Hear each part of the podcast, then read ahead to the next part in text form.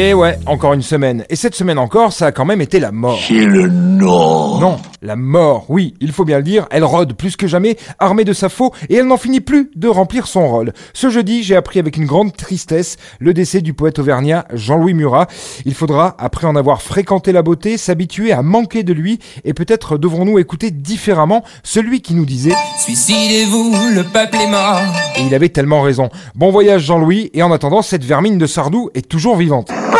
Non mais Jackie, elle était sympa, c'est pas la question. Mais bon, entre Jackie et Michel, hein, c'est le jour et la nuit.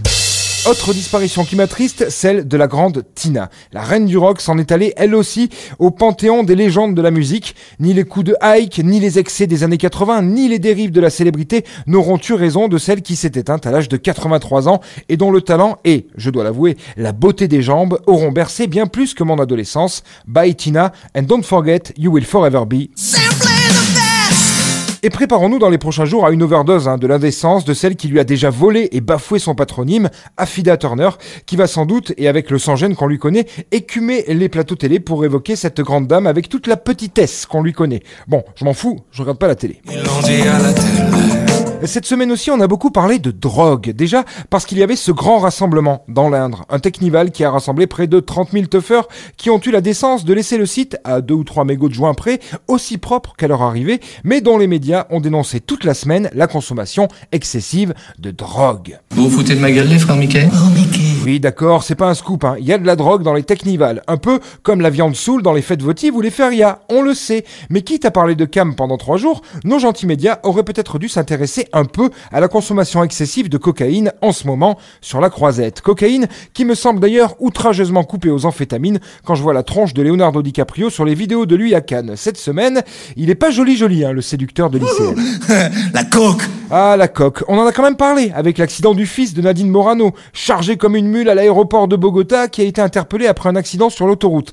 32 ans, le bonhomme. J'appelle plus ça une erreur de jeunesse, moi, j'appelle ça une Benoît Magimel. Hein. Oui, car il n'y a pas de victime. Sinon, j'aurais appelé ça une Pierre Palmade, évidemment.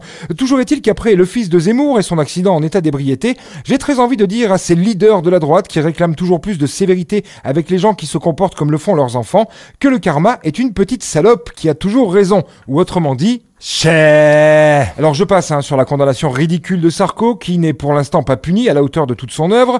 Je passe aussi sur les hommages rendus par Macron à cette malheureuse infirmière et ces pauvres jeunes policiers, décédés cette semaine aussi, l'une certainement à cause d'un service public en pleine implosion, les autres comme 3260 autres personnes en 2022, des suites d'un accident de la route. Mais notre président aime à se glisser dans la tristesse populaire, que voulez-vous? C'est son truc pour masquer le fait qu'il n'ait pas d'idée.